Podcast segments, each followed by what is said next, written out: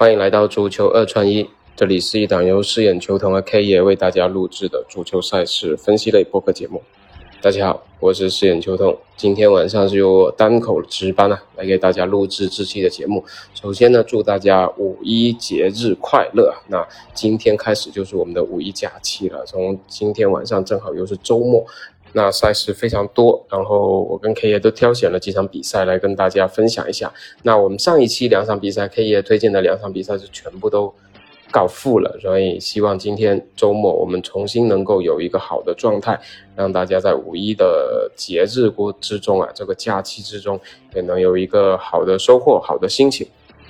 那闲话少说啊，那首先来给大家带来几场比赛的分享。首先是有一场，呃，考文垂十点，因为我们现在录制节目已经是九点多了，不知道能不能赶上啊。考文垂这场比赛是看好主场考文垂能够全取三分的，拿下这个让步一的这个指数的，因为考文垂。本场的整个的资讯还是不错啊，包括他整个球场是签了这个续约的使用权啊，然后整个主场的氛围都好，非常爆满。这个赛季这个主场也是最后的一场主场了，所以这场比赛是看好考文垂能够拿下比赛的，拿下全场的比赛。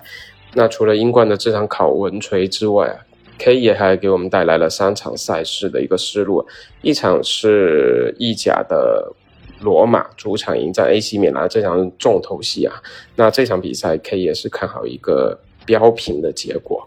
比分参考是一比一。那另外一场意甲是两点四十五分的都灵迎战那个亚特兰大，那 K 也是看好亚特兰大在客场能够取胜，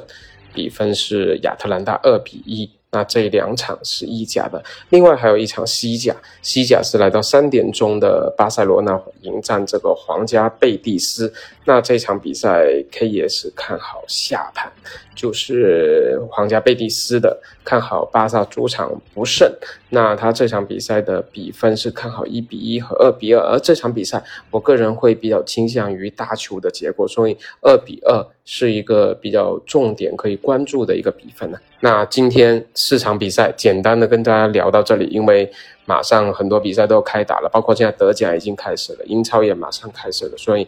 就赶紧结束这期的录制，赶紧上传节目。那感谢大家的收听，我们下期再见。